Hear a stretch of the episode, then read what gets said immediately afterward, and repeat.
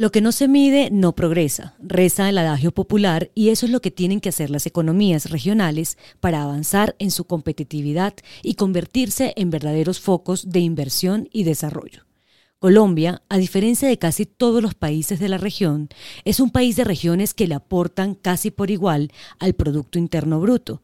La sumatoria de productos y servicios de Bogotá y la economía de su gran área metropolitana es poco más de una tercera parte del PIB nacional, mientras que epicentros agrarios, agroindustriales o manufactureros sumados como Cali, Medellín, Bucaramanga o Barranquilla superan esa tercera parte de la gran capital.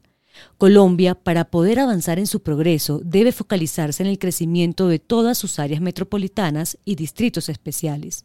Pero para lograrlo, los mandatarios locales y regionales deben asumir ser competitivos.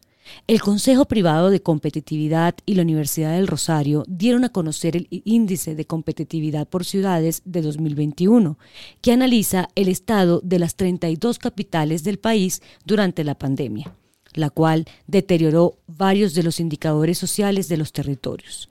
El año pasado, tiempo más fuerte del coronavirus, se redujo casi 50% los puntajes de competitividad de las ciudades, en lo que tiene que ver con pilares como instituciones, infraestructura, adopción TIC y salud y educación una realidad que se experimentó en todo el mundo y que puede usarse como base cero para volver a comenzar a trabajar en reforzar la competitividad. Hubo varias ciudades que mejoraron su índice, incluso algunas mejoraron con políticas públicas quirúrgicas, detalladas, focalizadas en sectores críticos que las llevaron a mejorar. Ese es el caso de Ibagué y Cincelejo.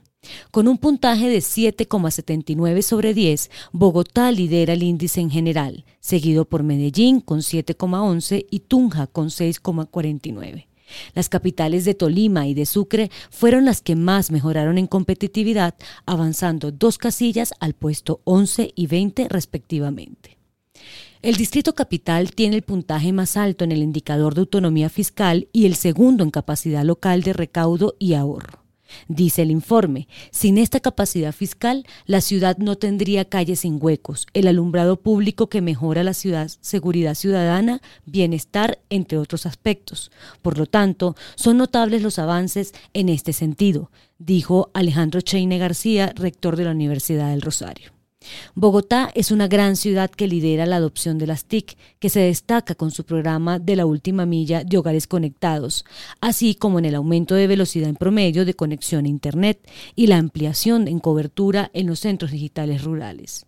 Muchos de los avances en competitividad tienen que ver con los alcaldes que ven en los pilares fundamentales herramientas para reforzar y poder medir.